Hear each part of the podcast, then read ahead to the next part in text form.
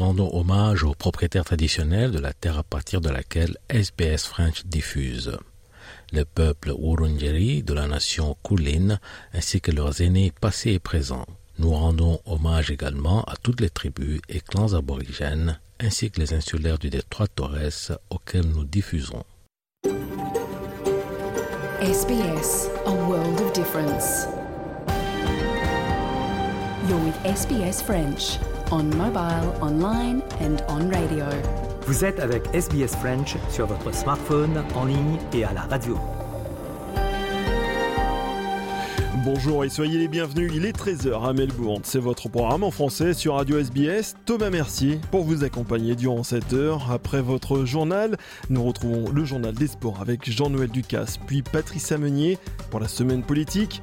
Nous avons rendez-vous avec Grégory Pless qui nous parlera des JO de Sydney, notamment quel a été l'impact des JO sur la ville. Et dans cette heure, on fera un détour du côté de Cheese Paddock pour y parler fromage à la française. Mais en attendant, tout de suite, c'est votre journal.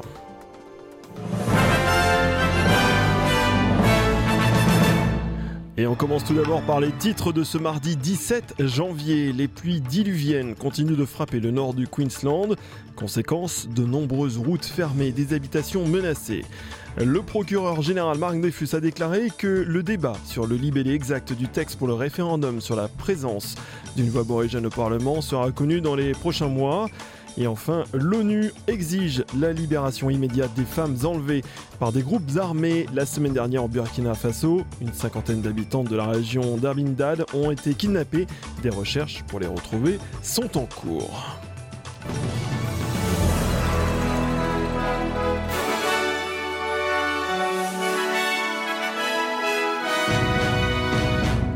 Les pluies diluviennes continuent de frapper le nord de Queensland. Conséquence, les habitants subissent d'importantes montées des eaux. Dans le nord de l'État, l'autoroute Bruce est fermée sur plusieurs sections et des alertes d'inondation ont été émises pour les habitations situées proches des rivières à travers le Queensland. Cela concerne la rivière Don et la rivière Pioneer, tandis que les résidents de Mackay ont été avertis d'éviter de se garer dans certaines parties du CBD. Tous les vols à destination et en provenance de l'aéroport principal de la région de Winston Day ont été annulés. Il est tombé plus de 300 mm en une seule journée. La mairesse du conseil régional de Winston Day, Julie Hall, a déclaré que des dizaines de personnes avaient été isolées. We have two evacuation are, that are um, operational at the moment. We have one in Bowen and one in Proserpine because we do have a lot of stranded um, travellers and a few, few locals as well. La famille et les amis se sont réunis pour les funérailles de la mère de famille originaire de Sydney, Vanessa Tadros. La femme de 36 ans était l'une des quatre victimes lorsque deux hélicoptères sont entrés en collision. Celui dans lequel elle se trouvait s'est écrasé sur un banc de sable près de SeaWorld le 2 janvier dernier. She would do anything to make everybody smile. She was a protector.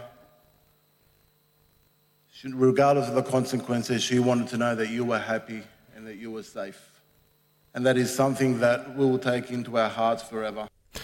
Le procureur général Marc Dreyfus a déclaré que le débat sur le libellé exact du texte pour le référendum sur la présence d'une voix aborigène au Parlement sera connu dans les prochains mois.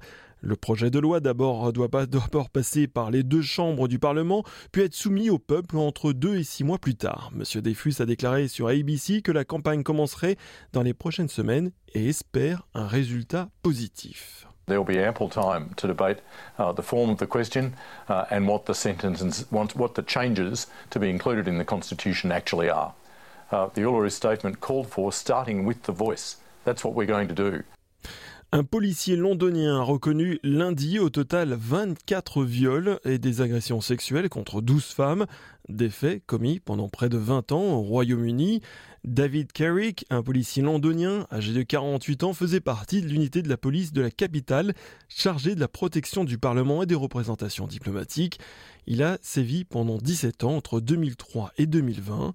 Le parquet du pays a allégué que l'homme de 48 ans avait utilisé sa position de pouvoir pour contrôler et intimider ses victimes, leur disant que personne ne croirait leurs paroles contre celles d'un officier en service. L'affaire est la dernière d'une série de scandales au sein du service, y compris des allégations de racisme, de misogynie dans les rangs, incitant la ministre britannique de l'Intérieur, Suella Baverman, a déclaré qu'un changement est plus que nécessaire. This appalling uh, incident uh, represents a breach of trust. Uh, will, it will affect uh, people's confidence in the police, and it's clear that standards and culture need to change in policing. And that's why I'm driving forward changes to support the police and to support chief constables around the country in doing so.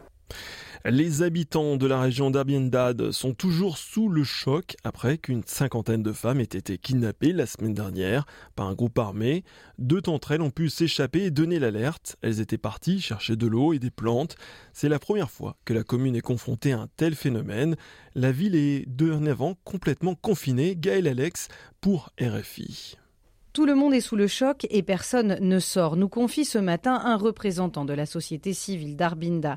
La ville est traumatisée par cet enlèvement massif. Cet habitant d'Arbinda témoigne, sa cousine a été enlevée et il a pu s'entretenir avec l'une des femmes qui a pu échapper aux ravisseurs. Quand ils sont arrivés à un fossé, la femme là, elle est restée là-bas avec deux enfants. Donc euh, elle a pu se casser là-bas jusqu'à ce qu'ils sont partis. Et puis elle s'est levée, courir, rentrer ici vers les 1 heure du matin comme ça. À Arbinda, en tout cas, c'est la première fois. Parce que d'habitude, on ne parle pas d'enlèvement. Les femmes peuvent venir nous informer qu'ils ont vu des hannis en brousse, qui les attrapent, qui les tapent, qui les violent et puis qui les relâchent. tout ça, là, on croisait. Mais enlever, partir avec là, c'est la première fois qu'on a vécu cette situation-là, c'est la première fois. Dans un communiqué publié ce matin, le gouverneur de la région du Sahel assure que des recherches sont en cours. Les habitants, eux, réfléchissent à organiser à l'avenir des escortes de VDP, les volontaires pour la défense de la patrie, afin de protéger les femmes en dehors de la ville. Car Arbinda est sous blocus des terroristes, ses habitants ne peuvent se priver des cueillettes à l'extérieur pour se nourrir. L'Union européenne dénonce un crime de guerre. De son côté, Berlin se dit favorable à la création d'un tribunal spécial, de charge, spécial chargé d'enquêter et de poursuivre les dirigeants russes. Un missile russe a frappé un immeuble d'habitation à Dnipro faisant 40 morts et 75 blessés. 34 personnes sont en urgence absolue. Les opérations de sauvetage sont toujours en cours pour tenter de retrouver des survivants. À Moscou, le porte-parole de la présidence russe dément toute responsabilité et évoque une tragédie pouvant être due, selon lui, à un tir de la défense anti-aérienne de l'armée ukrainienne. Poutine n'a pour le moment pas réagi au bombardement de Dnipro. Le président russe a en revanche critiqué les livraisons croissantes d'armes occidentales à l'Ukraine, alors que Londres s'apprête à livrer à Kiev des chars lourds de modèle Challenger type 2. Et comme l'année dernière, la Russie se livre à des exercices militaires conjoints avec la Biélorussie. Des démonstrations de force des deux alliés sont menées en pleine offensive en Ukraine. Mais comme l'an dernier, Minsk assure qu'il s'agit d'exercices de nature défensive. Anissa El Jabri pour RFI. C'est un déplacement la semaine dernière qui avait soulevé beaucoup de questions. Juste après la nomination du chef d'état-major des armées, Valéry Gerasimov, à la tête des opérations en Ukraine, un de ses adjoints s'était rendu à Minsk. La Biélorussie est-elle une des pièces importantes du puzzle de cette nouvelle potentielle offensive russe dont tout le monde parle? Va-t-elle s'impliquer davantage? Jusqu'ici, le pays a essentiellement servi de base arrière aux forces russes et l'offensive lancée depuis son sol l'hiver dernier s'est conclue par un échec. Cette présence militaire pourrait aussi bien servir avant tout à fixer des troupes ukrainiennes dans la zone. Ces exercices qui doivent durer deux semaines ne sont en tout cas pour l'instant que décrits et commentés officiellement par le ministère biélorusse de la Défense. Ils concernent les deux armées de l'air. Il s'agit de renforcer leur compatibilité opérationnelle, dit-on à Minsk. Les deux pays ont annoncé la création d'un espace de défense unique en décembre 2022. Anissa El Jabri, Moscou, RFI. L'actrice australo-américaine Kate Blanchett figure en tête de la course aux Oscars avec son rôle dans le film dramatique Tar, pour lequel elle avait déjà remporté la semaine dernière le Golden Globes de la meilleure actrice dans un film dramatique. Elle y incarne une chef d'orchestre impitoyable au sommet de son art dont la vie se désagège. It's like, what is this? It's this patriarchal pyramid where someone stands up here. Why don't we just say there is a whole raft of female performances that are in concert and in dialogue with one another and stop the televised horse race of it all? Tout de suite, la météo de ce jeudi 12 janvier à Perth. Du soleil au programme 29 degrés prévu au thermomètre du côté d'Adélaïde, euh, d'Adélaïde, pardon. Pluie en fin de journée, 38 degrés à Melbourne. Très belle journée, mais la pluie pourrait arriver en fin de journée avec des risques d'orage et 36 degrés. Hobart, ciel couvert 30 degrés. Canberra, une journée ensoleillée avec un maximum de 30 degrés. Sydney, ciel assez couvert et 28 degrés prévus pour aujourd'hui. Du côté de Brisbane, passage nuageux prévu dans la journée et 29 degrés. À Cairns, des averses et 32 degrés. Et enfin à Darwin, averses avec des risques d'orage pour un maximum de 32 degrés.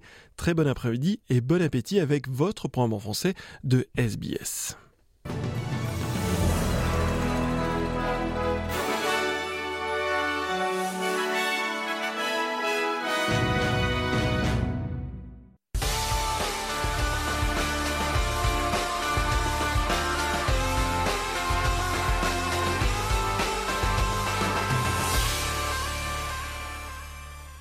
Journal des sports de ce mardi avec tout d'abord le tennis, l'Open d'Australie.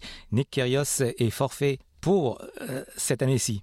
On l'écoute. Obviously, extremely disappointed. You know, I, I know you guys will all, all be wondering, you know, what's going on. So, obviously, I'm just exhausted from everything, and you know, obviously, pretty brutal. Um, in one of the most important tournaments of my career, and so it hasn't been easy at all. Hier, Clara Burel, la française, a éliminé Talia Gibson, l'Australienne, en deux manches. On écoute euh, un extrait de sa conférence euh, de presse. Bah, il y avait du bruit, je m'y attendais pas. Euh, franchement, il y avait pas mal de monde. C'est vrai que pendant les qualifs, c'était vide. Donc là, ça a fait bizarre de voir tout ce monde, mais j'ai essayé de rester dans ma bulle et puis, puis pas écouter le bruit. Tu as, subi deux, breaks aux deux, aux deux sets en, en début de set. C'est pourquoi? C'est parce qu'il y avait un peu d'appréhension, un peu de tension? Ouais, c'est ça, un peu de tension, puis aussi un peu d'adaptation avec le, soleil. Le soleil était, euh, était juste au-dessus, donc c'était pas facile à gérer aussi. Et puis après, tu as déroulé. Euh, qu'est-ce qui t'a plu dans ton jeu globalement? Euh, Dans mon jeu, bah, j'ai réussi à rester solide. Je pense que c'est ça qui a, qui a, fait la différence, donc c'est ça qui, dont j'étais satisfaite. En termes de niveau, tu as vraiment le sentiment d'être sur la, lancée de ce que tu as fait en qualif? Euh, C'était euh, le match un peu le plus faible euh, par rapport à, mes qualifs. Donc j'espère retrouver le niveau pour mon prochain match que j'ai en qualif. Prochain tour, il y a Kreshikova ou cette joueuse tchèque très jeune qualifiée, 16 ans, Bejlek. Tu les, tu, tu les connais toutes les deux?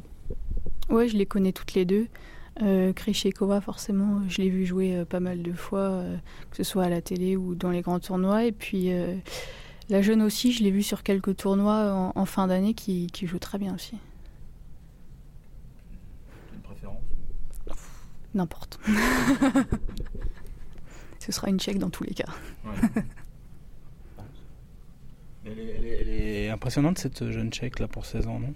Ouais, très impressionnante. Bah, 16 ans, c'est jeune. Elle se qualifie euh, ici à 16 ans. C'est quand même fort. Elle est, impressionnante. Elle est très bagarreuse. Euh, s'accroche bien. C'est une petite gauchère euh, qui, joue très bien. Le français Corentin Moutet a gagné en 5 manches contre Yi Bing On l'écoute. C'était dur, évidemment. C'était plein de retournements de situation. Euh, un peu semblable à, l'année dernière, euh, avec une issue différente. Donc, euh, donc je suis content de, plus content de l'issue. Il fallait aller chercher cette victoire. Vous aviez les ressources nécessaires aujourd'hui ou c'était quand même très très dur? Physiquement, vous avez vu cramper un petit peu? C'était super dur, honnêtement. J'ai eu plein de soucis physiques pendant le match. donc donc c'était compliqué à gérer, mais j'ai essayé de faire avec le, les quelques qualités qui me restaient. On essayer de faire mon maximum, tout simplement. Euh, même si c'était évidemment dur, ça devait être dur pour lui aussi. Il l'a mieux, mieux géré physiquement. Mais, euh, mais voilà, en vrai, j'ai essayé de faire comme je pouvais. Il crampait quand même? Vous crampiez? Ouais, bah ça se voyait. ça se voyait, j'avais des crampes. Euh, bah, voilà, quoi, j'étais fatigué. Il fait, on a joué 4h30, il fait, il fait 35 degrés. C'était pas facile. Pouvez nous parler de vos, douleurs justement en début de match? On vous voyait beaucoup euh, toucher le cou. Après, ça a été l'avant-bras ou, le, poignet. Qu'est-ce qui s'est passé? Bah, au début, en fait, je suis arrivé sur le terrain sans douleur, mais au début, j'ai fait un geste au service, euh, un faux mouvement euh, qui m'a fait mal au cou. C'est pour ça que juste je voulais faire venir le le kiné, j'allais continuer à jouer, il n'y avait pas de, pas, pas de soucis, pas de question, questionnement là-dessus, mais non, juste, voilà, j'étais surpris par ça, et après, évidemment, le, poignet, le poignet en revers, je me suis fait mal sur un coup, donc là c'est encore chaud, donc ça, ça va plutôt, je suis pressé de voir demain commencer. Et cette fois, analyse de cet Open d'Australie sur les chances de Novak Djokovic. Et nous sommes avec Christophe Diremzian qui parle à Christophe Taureau sur place à l'Open d'Australie. Alors, premier joueur sur qui se focalise l'attention cette année, évidemment Novak Djokovic. On s'en souvient, il avait quitté l'Australie entre deux policiers euh, à la veille du tournoi l'an passé après l'annulation de son visa faute de vaccination anti-Covid. Il est de retour en toute légalité cette fois. Et il est reparti à la chasse au record dans le sillage de sa belle fin de saison 2022. Oui, un Novak Djokovic surtout très heureux d'être de retour en, Australie hein, après cet improbable imbroglio sanitaro-juridico-politique de, de l'année passée. Et Djokovic, il était surtout très impatient de voir quel accueil Melbourne allait lui réserver après toute cette affaire. Est-ce que ça n'avait pas un peu brouillé son image? Et il est très soucieux de son image, le Serbe, on, le sait. Et il a eu un premier élément de réponse vendredi dernier. Djokovic a joué un match exhibition contre Nick Kyrgios pour les, les caritative de la Fédération australienne de tennis et sur la Rod Laver Arena où il n'y avait plus un siège de libre, il a reçu un accueil extrêmement chaleureux. Donc, premier point, il, n'aura pas de problème avec le public parce que vraiment la question s'était posée. Et puis vous le disiez, Christophe, l'autre point important, c'est évidemment la forme du du Serbe. Il s'est imposé au tournoi d'Adélaïde il y a une semaine en sauvant même une balle de match en finale contre l'Américain Sébastien Corda, surfant ainsi hein, sur la fin de saison 2022 terminée par euh, sa victoire au Masters de Turin. Alors, petite interrogation toutefois euh, concernant Djokovic, c'est l'état de sa cuisse gauche. Il est très légèrement touché. Djokovic dit que tout va bien, comme d'habitude, mais ce dimanche, il a tout de même annulé sa séance d'entraînement. Alors il a encore un petit peu de temps pour se préparer. Djokovic, hein, il démarre son tournoi ce mardi contre l'Espagnol Roberto Carballes Baena, qui est 75e mondial. Djokovic, qui vise un dixième titre ici à Melbourne. Alors c'est déjà un record, hein, c'est neuf titres. Donc il améliorerait son record. Et surtout, un titre en Grand Chelem, ce qui lui permettrait de revenir à, à hauteur de Raphaël Nadal. Et les chances des femmes, euh, à nouveau, Christophe Direnzian et Christophe Taureau pour RFI. Il y en a une qui met toujours tout le monde d'accord, c'est la numéro 1 mondiale, la polonaise Iga Świątek, qui part euh, a priori avec une large avance sur ses adversaires. Chiffre pour euh, illustrer le joug exercé par la polonaise sur le circuit féminin. Elle compte 11 000 points ATP au classement mondial c'est beaucoup, grâce notamment à ses titres à l'US Open à Roland Garros, mais 11 000 points, c'est le double du total de sa dauphine, à savoir 11 Jabber. Mais attention, elle a déjà perdu un match cette année contre l'américaine Essie Pegula, qui est troisième mondiale. Ça, c'était en demi-finale de la United Cup. Une défaite assez sèche, alors qui un petit peu, j'ai envie de dire, semait le doute, mais la, polonaise demeure la, la, la favorite d'un tournoi dans lequel elle s'était hissée en demi-finale l'année passée. C'est ce qui avait lancé sa future très grande saison. Mais justement, elle pourrait retrouver dès les huitièmes de finale celle qui l'avait battue en 2022, à savoir la, très grosse frappeuse américaine Danielle Collins, qui est souvent très à son aise ici à Melbourne, ou alors la Kazakh Elena Rybakina, qui est la gagnante de Wimbledon, donc qui a un parcours difficile qui attend euh, la numéro 1 mondiale. Alors si on parlait de la lointaine Dauphine, mais la très prometteuse euh, Once Jabber, qui a été, on le sait, la, la grosse progression 2022, numéro 2 euh, mondial, est-ce que son expérience acquise l'an passé va lui permettre de combler les manques euh, qui l'ont fait échouer en, finale de, Wimbledon et, et l'US Open? Bah, C'est toute la question, et en tout cas, Once Jabber, qu'on a pu rencontrer samedi, veut croire que son heure va arriver. Un titre en Grand Chelem et la place de numéro 1 ce sont ses objectifs de l'année et elle ne s'en cache pas. Et justement, pour, prolonger votre question, Christophe, je lui ai demandé si c'est le résultat de l'an dernier lui mettait une pression supplémentaire ou si c'était un réel encouragement. Écoutez-la. C'est un peu des deux. Forcément, quand on joue deux finales de Grand Chelem, euh, tout le monde euh, s'y attendait à un titre comme ça. Euh, des Tunisiens, ils, regardent plus de tennis maintenant que du foot à un certain moment. Et c'est une, une bonne chose. moi, j'adore ce, ce genre de pression, de, de, de, de, jouer un peu comme ça. De, pour, pour moi, ça me, ça me met dans une situation où je pense que je pourrais jouer mon meilleur tennis. Voilà, moi, je suis prête pour ça. Et Onze Jabber aura les honneurs de la session nuit ce mardi sur la Rod Laver Arena. Ça montre son nouveau statut pour euh, donc son premier tour. Eh bien, le Dakar, C'est terminé par euh, la déception pour l'Australien Toby Price, euh, qui est arrivé deuxième au final. C'est son coéquipier euh, Kevin Benavides qui a été couronné champion 2023. Et côté auto, c'est Nasser Al-Attiyah qui l'emporte pour la cinquième fois. On passe au foot en France avec Rennes qui a battu Paris, à la surprise générale. Il y a eu aussi le carton de Monaco contre Ajaccio, 7 buts à 1, 9 buteurs africains au total dimanche, comme nous l'explique Antoine Grenier pour RFI. 9 en tout et parmi eux le Malien Amari Traoré qui a offert un succès de prestige au Stade Rennais, victoire 1-0 sur le Paris Saint-Germain. Le Guinéen Mohamed Bayo a lui inscrit un doublé pour Lille, écarté du groupe lillois en août dernier après une sortie nocturne. Le buteur du Sili national était de nouveau titulaire avec les Dogs. La confiance est retrouvée avec son entraîneur comme avec son public qui lui a composé un chant gentiment chambreur intitulé Un Ricard pour Momo Bayo que le principal intéressé prend avec le sourire. Il la chante, euh, je la laisse retentir, elle fait rire tout le monde euh, je suis content, donc euh, ça me donne un lien avec le public et voilà. Moi, j'ai continué à travailler, je sais que tout le monde a vu que la situation été compliquée jouer des bouts de match. Mais mon esprit à l'entraînement, euh, avec euh, auprès de mes collègues et tout ça, ça a toujours été de travailler, d'attendre mon moment. Je savais que si j'avais mon moment, fallait que je la saisisse et aujourd'hui, bah, j'ai réussi. Il faut encore plus, encore plus, encore plus. Je pense que c'est bien, mais encore. Mohamed Bayo qui vient d'inscrire 4 buts en 4 matchs. Il sera forcément à suivre en 16e de finale de Coupe de France face à Pau le week-end prochain. En Angleterre, euh, dimanche, Arsenal s'est imposé contre Tottenham, 2 euh, buts à 0. En Espagne, euh, finale de la Super Coupe avec la victoire du FC Barcelone contre le Real de Madrid, 3 buts à 1. Antoine Grenier Pas tellement souffert les Barcelonais, le Barça vainqueur du Real Madrid 3-1. Gavi, Lewandowski et Pedri, les noms des buteurs sont une poésie. Et pour le Barça, c'est une quatorzième Super Coupe. Et le tout, premier titre pour Xavi en tant qu'entraîneur, le technicien qui espère bien ne pas s'arrêter là. Je vais m'en souvenir toute ma vie de ce premier titre d'entraîneur ici. C'est une vraie chance d'entraîner ce club, une vraie satisfaction de rester ici, dans ce rôle. C'est un trophée magnifique contre le Real Madrid qui est champion d'Espagne et d'Europe en titre. Donc oui, c'est une fierté, un soulagement. On a connu des moments difficiles par le passé, mais je suis prêt à aider ces joueurs à gagner encore plus de titres. J'espère vraiment que ça ne sera pas le dernier. Solo espero que no sea, no sea l'ultimo. Xavi, l'entraîneur forcément heureux du FC Barcelone. En Italie, Naples est toujours en tête avec 9 euh, points d'avance sur l'AC Milan qui se trouve à la deuxième place. Et puis euh, le mondial de handball qui a débuté en Pologne la semaine dernière, eh bien les Slovènes jouaient contre la France euh, hier soir et défaite de la Slovénie 35 à 31 par les Bleus. Voilà pour le journal des sports de ce mardi.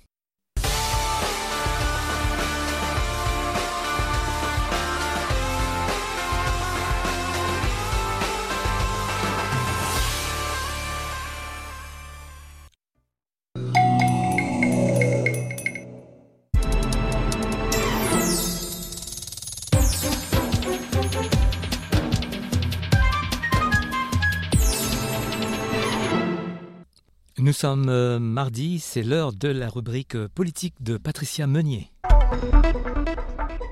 Lors d'un voyage de deux jours en Papouasie-Nouvelle-Guinée, le Premier ministre australien et son homologue ont convenu d'un nouveau pacte de bilatéral. L'accord entre les deux nations devrait être signé en avril prochain. Il vise à renforcer les liens au niveau de la sécurité, des échanges commerciaux et du sport entre les deux pays et à contrer également les ambitions de la Chine dans la région. Un moment historique pour l'Australie. Son Premier ministre, Anthony Albanese, a fait un discours devant le Parlement de la Papouasie-Nouvelle-Guinée la semaine passée. C'est la première fois qu'un dirigeant étranger y est entendu. Sa présentation a fait référence à un renforcement des liens au niveau de la sécurité, des échanges commerciaux et du sport entre les deux pays. Anthony Albanese n'a pas caché sa satisfaction. On l'écoute. Warm.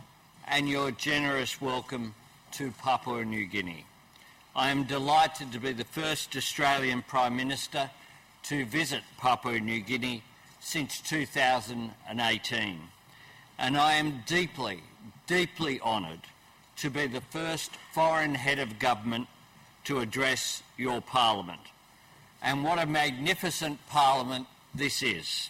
Il s'agit d'une nouvelle étape dans le développement des relations entre les deux nations, une évolution naturelle pour ces deux États qui partagent une histoire, une proximité géographique et une même vue sur l'avenir de la région. On écoute encore les propos d'Anthony Albanese. Independence was not Australia's gift to give. It was the people of Papua New Guinea's right to assert. It was your opportunity to seize. In this land, of extraordinary contrasts and variety in landscapes and traditions and languages, people united around a deep faith in democracy. Plus concrètement, les deux nations ont annoncé un nouveau pacte de sécurité. L'accord bilatéral va aussi aborder les dangers en lien avec le changement climatique. Ces derniers sont ainsi considérés comme un thème de sécurité. Les négociations devraient être finalisées d'ici la fin avril et l'accord mis en place en juin. On écoute le Premier ministre de la Papouasie-Nouvelle-Guinée, James Marape. This is a bilateral milestone between Australia and PNG. My friend, the Australian Prime Minister is here in our parliament listening, and I want to assure you, Mr. Speaker, we shall prosper our national development agenda with Australia so that Papua New Guinea becomes better, stronger, and safer in all senses, especially from the economic independent perspective of our present generation of leaders. Au final, la présence chinoise dans la région Indo-Pacifique a encouragé cette nouvelle alliance, même si les deux nations ne l'avouent pas explicitement. En effet, la Chine n'a pas caché ses ambitions dans l'Indo-Pacifique et tente régulièrement d'y accroître son influence, une attitude qui a suscité quelques inquiétudes sur l'île continent. On le rappelle, en décembre dernier, la Chine avait signé la construction d'un hôpital militaire en Papouasie-Nouvelle-Guinée, juste après la signature d'un pacte avec les îles Salomon. Contrairement à cet accord controversé, le futur deal entre l'Australie et la Papouasie-Nouvelle-Guinée sera donc public et transparent, selon le souhait du Premier ministre australien. Malgré tout, la Chine reste un partenaire important du développement de la Papouasie-Nouvelle-Guinée. Ses autorités l'ont bien confirmé. On écoute à ce sujet le docteur Malcolm Davis, analyste senior en défense et stratégie à l'Institut de politique stratégique australien à Canberra. China is the single most challenging aspect of our strategic environment that we face now. Uh, the strategic environment that we face is being shaped by an assertive China. And part of that process that we're seeing is a China that is very active in the Southwest Pacific. Last year we saw the agreement between the Solomon Islands and uh, China that will allow Beijing to establish a military base in the Solomons. What we don't want to see is that replicated in Papua New Guinea. La question des conditions d'entrée sur le sol australien pour de la main-d'œuvre, notamment qualifiée, a aussi été débattue. Résultat, il y aura une expansion d'un programme permettant aux personnes de la Papouasie-Nouvelle-Guinée de travailler dans les secteurs de l'agriculture et des soins en Australie. Le leadership féminin y sera aussi plus soutenu. Une éventuelle équipe basée sur l'île dans la National Rugby League a aussi été sujette aux discussions. La visite du Premier ministre australien en Papouasie-Nouvelle-Guinée réaffirme la stratégie du gouvernement travailliste, réparer et renforcer ses liens avec ses voisins du Pacifique.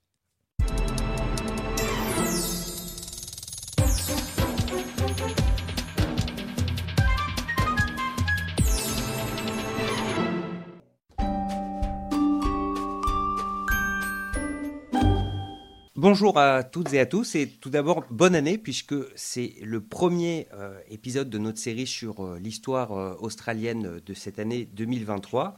Comme d'habitude, on retrouve l'historien Romain Fati. Bonjour et bonne année.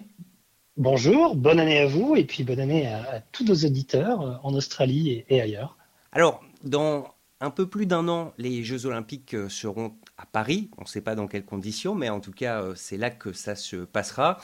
Et du coup, j'avais envie de revenir sur ceux qui ont été organisés euh, pour la dernière fois en Australie. C'était euh, en l'an 2000 euh, à Sydney, parce que bah, depuis que je vis ici, à chaque fois que j'ai eu à aborder le sujet avec des Australiens, tous, quel que soit leur âge, leur sexe, leur origine, ils en parlent vraiment avec des étoiles dans les yeux, un peu comme euh, quand on parle des Français de euh, la victoire à la Coupe du Monde 98, sauf que euh, c'est un peu différent dans la mesure où, enfin nous, c'est une victoire ponctuelle.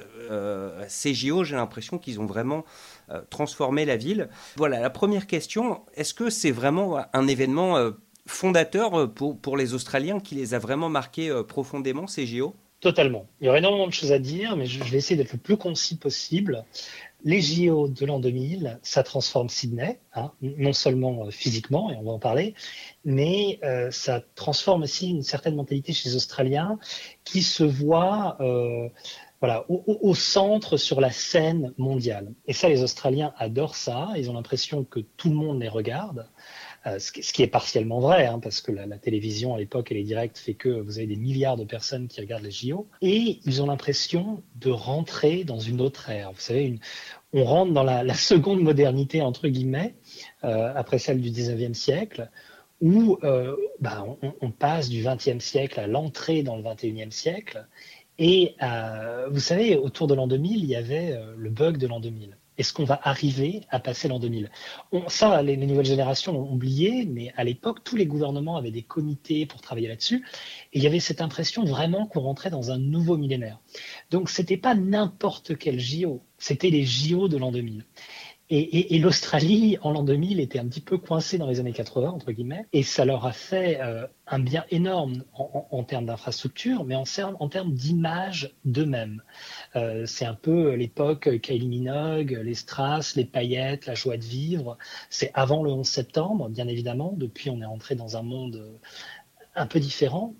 mais voilà, ils en parlent avec des étoiles dans les yeux parce que même si ça coûtait très cher, c'était un moment de joie, de joie partagée non seulement entre les Australiens, mais aussi avec le reste du monde. Et les Australiens adorent être regardés, être observés. Vous le disiez, euh, c'est un événement qui a aussi physiquement euh, changé euh, la ville. Il y a eu énormément de travaux qui ont été mis en place pour l'organisation de ces Jeux olympiques. Et on sait que pour d'autres villes ou d'autres pays, les chutes ont été assez catastrophiques. Hein. Je pense par exemple euh, au JO d'Athènes ou, ou, à ceux de Rio. On sait qu'il y a des infrastructures qui sont maintenant complètement euh, laissées à l'abandon ou euh, des stades immenses qui servent à, garer des bus, par exemple, au Brésil. À Sydney, c'est pas le cas. Les, travaux ont changé la ville, mais on, reste sur des des infrastructures qui sont utilisées. Alors ça, c'est la première question. Et, en même temps, ben, est-ce que vous pouvez nous dire un peu à quoi ressemblait euh, Sydney avant euh, ces JO Est-ce que c'était très différent de la ville qu'on a aujourd'hui? Alors ce qui est très intéressant, c'est que très tôt, hein, c'est-à-dire bien avant que euh, les JO soient donnés à Sydney, ou plutôt votés pour Sydney en 1994, l'État de Nouvelle-Galles du Sud, dans lequel se trouve Sydney, qui en est la capitale, avait justement pensé à euh, comment réhabiliter un quartier tout en mettant cette réhabilitation à profit pour quelque chose comme, par exemple, des Jeux Olympiques. Parce que Sydney avait déjà euh, posé sa candidature à plusieurs reprises, n'avait pas été retenu. Et il se trouve qu'il y a une, une, petite banlieue de Sydney, euh, plus proche de Parramatta d'ailleurs que de Sydney, qui s'appelait Homebush Bay. Et Homebush Bay, dans les années 30, 40, 50, servait de de, zones industrielles avec euh, des, bateaux, avec euh, par exemple le, site du stade olympique australien a été construit sur euh, sur un site où préalablement vous avez un, espèce de marché aux bestiaux pour les, les vaches en particulier et un abattoir. Et toute cette zone avait été contaminée contaminés euh, au DTT, contaminés aux métaux lourds, euh, contaminés aux hydrocarbures. Euh, donc ça n'avait pas vraiment d'intérêt pour les investisseurs, puisque Sydney est vraiment un monstre urbain. Mais quand vous allez payer, devoir payer des millions, voire des milliards en décontamination, vous n'allez pas vous lancer dans un projet de réhabilitation de, cette zone géographique. Et donc, l'État de Nouvelle-Galles du Sud et la, fédération australienne, hein, qui est dirigée depuis Canberra, se sont dit qu'il pourrait y avoir un, attrait à dépenser de l'argent fédéral tout en réhabilitant euh, cette zone. Et ils ont fait un travail absolument formidable. Euh, sur les 30 infrastructures qui ont été proposées pour les JO par euh, la ville de Sydney, une quinzaine ont été construites entre 94 et 99. C'est-à-dire que comparé aux JO de Sochi, où tout s'est fait un peu la dernière minute, les Australiens sont prêts quasiment un an à l'avance. Alors, ça, c'est une culture de travail aussi, mais ça dit quelque chose dans l'attente et l'envie d'être regardé par le reste du monde à la télé et de, bien faire. C'est comme quand on reçoit euh, euh, des collègues à la maison. On veut tout bien faire et on s'y prend à l'avance. Et donc, euh, ils ont fait ça très bien et ils ont dépollué toute cette zone. C'est pas encore totalement fini parce que ça prend vraiment beaucoup de temps mais euh, cette Homebush Bay est devenue euh, la suburb de Olympic Park euh, à Sydney, qui existe encore, et dont les infrastructures sont toujours utilisées. Alors, pas aussi bien qu'on pourrait le penser. Hein, euh, l'ancienne première ministre de la Nouvelle-Galles du Sud, Madame Gladys Berejiklian, pardon, euh, avait proposé de peut-être démolir euh, un des stades qui avait été construit pour en reconstruire un qui correspondrait mieux aux attentes. La manière dont on s'assied, euh, les, bars, la restauration dans les stades a beaucoup évolué. Euh, et donc, ces infrastructures aujourd'hui, certaines sont utilisées, d'autres ont du mal à couvrir euh, le, le, niveau de dépenses qu'elles génèrent chaque année. Votre communauté, vos conversations. SBS French. Amis de la gastronomie française et notamment du fromage, ces prochaines minutes sont pour vous. On a Gaétan qui est là avec nous. Bonjour Gaëtan. Bonjour. Alors vous travaillez dans le domaine du fromage. Exactement. Comment s'appelle votre fromagerie? Alors on s'appelle Long Paddock Cheese and the Cheese School in Castlemaine. D'accord, donc vous êtes basé dans le nord-est du Victoria. Exactement, on est au sud de Bendigo. En général, les gens connaissent mieux Bendigo. Alors, quelle est votre particularité? Puisque le fromage est un produit, je ne vais pas jouer le chauvin, mais un produit, j'ai envie de dire, français, européen, avec une tradition, avec un terroir. Comment vous avez reproduit cette culture euh, fromagère française? Alors effectivement, ça a été compliqué au début, et ça l'est toujours, hein, parce que l'Australie est un pays qui est très jeune au niveau du fromage, mais on, on arrivé avec l'idée d'éduquer les gens, de créer des, produits avec, avec un terroir et une histoire australienne, mais avec des connaissances et savoir-faire qu'on a en France, forcément. C'est pour ça qu'on a Yvan Larcher, le fondateur de Long Cheese, qui est arrivé il y a deux ans et demi seulement, donc on est, relativement jeune, et il a créé la fromagerie Long Paddock Cheese et une école pour former non seulement les gens à faire du fromage, mais aussi des professionnels australiens qui sont encore euh, un peu néophytes finalement dans le, dans le cheese making, comme je dirais. Euh, euh, donc, voilà. Vous parlez d'une école pour former les Australiens à produire du fromage. Par exemple, dans la Yarra Valley, il y a beaucoup de producteurs de fromage aussi. C'est très connu. Le, plateau de fromage, les pique-niques australiens, c'est quand même une particularité qui, qui, est assez plaisante à voir lorsqu'on se promène sur Melbourne ou Sydney ou dans les grandes villes australiennes.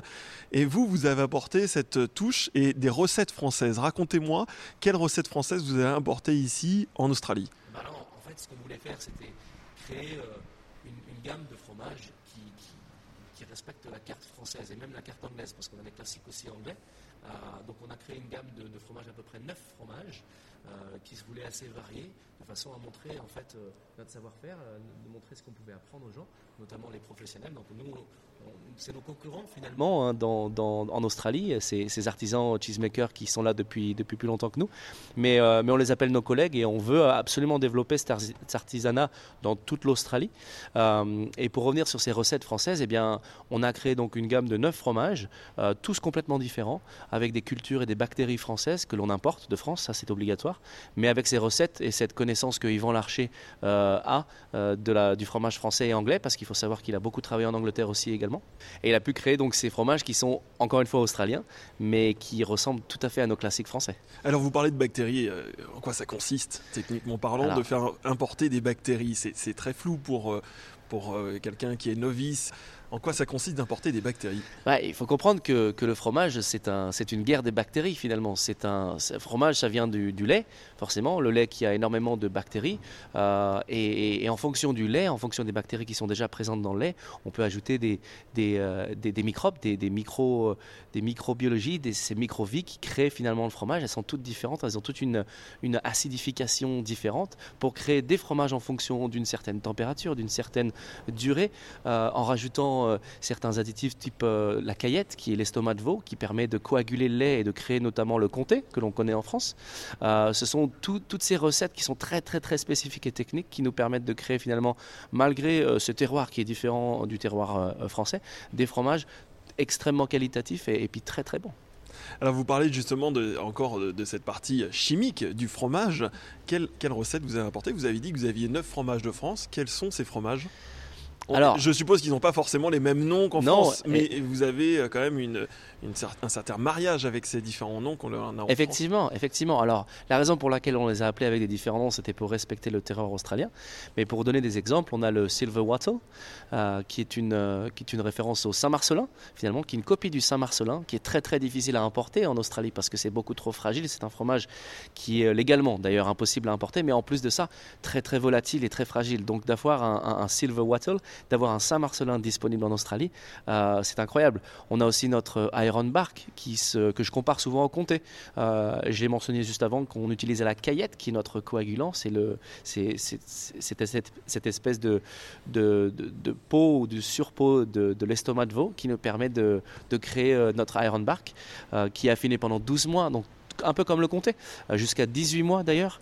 On a aussi, bon, bah, on a le, le Sundew, qui est notre camembert de Normandie. On a, on a un Flannel Flower, c'est notre brie. Euh, on a aussi un Banksia, qui est une tome euh, type Cantal, peut-être un peu raclette aussi, parce que ça se comporte très bien, notamment avec des, patates et du pain en fondu. Et, donc, ce sont des fromages qui, certes, ont des noms australiens, mais que moi, quand j'ai un, client français en face de moi, je lui dis, ah bah ça, c'est un, ça, c'est un comté, ou ça, c'est un Saint-Marcelin, parce que je suis un peu chauvin et parce que j'aime bien comparer avec nos produits à nous. Le brie et le camembert sont des fromages qui sont très durs à reproduire et il y a ce gros débat entre le lait pasteurisé et non pasteurisé. Sur quel type de lait, par exemple, vous travaillez? Alors, pour les, pour les, les soft bloomy, comme on les appelle ici, euh, le camembert et le brie, on est obligé de travailler sur du lait pasteurisé. Alors, euh, il faut savoir que le lait pasteurisé, qu'est-ce que c'est? C'est chauffer le lait pour tuer la plupart des bactéries. Alors, comme je vous expliquais juste avant, les bactéries, finalement, c'est ce qui fait le fromage. C'est pour ça que les fromages et les artisans fromagers en Australie sont très tristes d'avoir ces règles-là. Alors, il faut compenser ça avec des cultures, des bactéries que, l'on importe de France et, qui ont des, propriétés spéciales pour, créer le fromage. Donc, on a vraiment réussi, nous, à créer un fromage, euh, le Sundew, qui est un camembert, un vrai camembert type Normandie, assez rustique, avec cette, euh, euh, ce goût un petit peu d'oignon, de cabbage, qui permet de, de, mimiquer en fait les fromages de Normandie. En Australie, ils appellent ça des camemberts, mais pour nous, c'est des bris, hein, c'est des double cream, et ce sont des, des fromages qui sont, certes, ils sont très beaux, ils sont très blancs et il n'y a, pas de, a pas cet aspect rustique. Et nous, on voulait vraiment reproduire ces camemberts qu'on connaît très bien en France euh, avec cette, puissance aromatique qu'on adore. Ah, c'est vrai qu'il y a tellement de différentes gammes de camemberts, des plus ou moins forts et doux selon la maturité du fromage. Également la même chose sur le brie. On a deux types de brie notamment. C'est quasiment des fromages de région parisienne parce qu'il y a le brie de Meaux, il y a le brie de Melun également. Il y a le brie de Melun qui est beaucoup plus fort que celui de Meaux. Celui de Meaux est beaucoup plus crémeux. Euh, tout ça cultivé dans le grenier euh, d'Île-de-France c'est-à-dire des territoires qui sont complètement dédiés euh, au grain, euh, donc qui donnent des goûts très particuliers euh, en bouche. Et, ces goûts-là, vous avez réussi à les reproduire, ce qui est quand même assez, assez incroyable. Exactement, on est très fiers, effectivement. Merci beaucoup Gaétan. Si le particulier souhaite acheter du fromage, souhaite se fournir en fromage français, comment ça se passe? Alors, c'est encore relativement compliqué vu qu'on est nouveau, mais il faut savoir qu'à Castlemaine, on a une école et on a aussi un, magasin, donc ils peuvent venir acheter là-bas, au sud de Bendigo. Et dans Melbourne, euh, il faut savoir également qu'on a une multitude de stockistes, euh, notamment au South Melbourne Market, Pratt Market, au Queen Victoria Market, sur Brunswick exact, également. Mais euh, pour plus d'informations, vous pouvez nous retrouver sur le site web et on a une liste de tous nos stockistes qui, j'espère, sera relativement près de chez vous. Merci Gaëtan, on se dit à très bientôt. Avec plaisir, merci à vous. Merci. Vous êtes avec Radio SBS en français.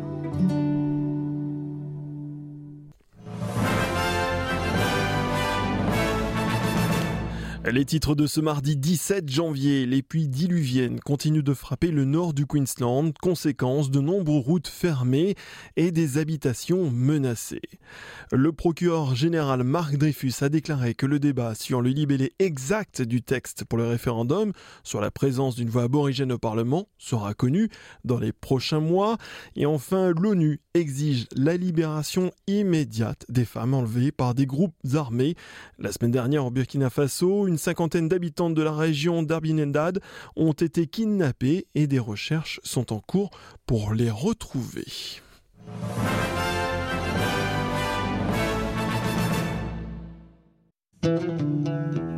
Merci d'avoir passé cette heure avec nous, le programme français de SBS. Rendez-vous tout de suite sur le site internet de SBS, notre page, pour retrouver toutes les émissions, et notamment celle-ci. Vous avez également des séries de podcasts à votre disposition. La série de podcasts de l'histoire avec Gregory Place, Marine Murat et la série dédiée à l'endométriose et plein de bonnes choses à découvrir encore et encore sur notre page du site internet SBS et également sur toutes les plateformes. On se retrouve jeudi. D'ici là, passez une excellente journée avec SBS.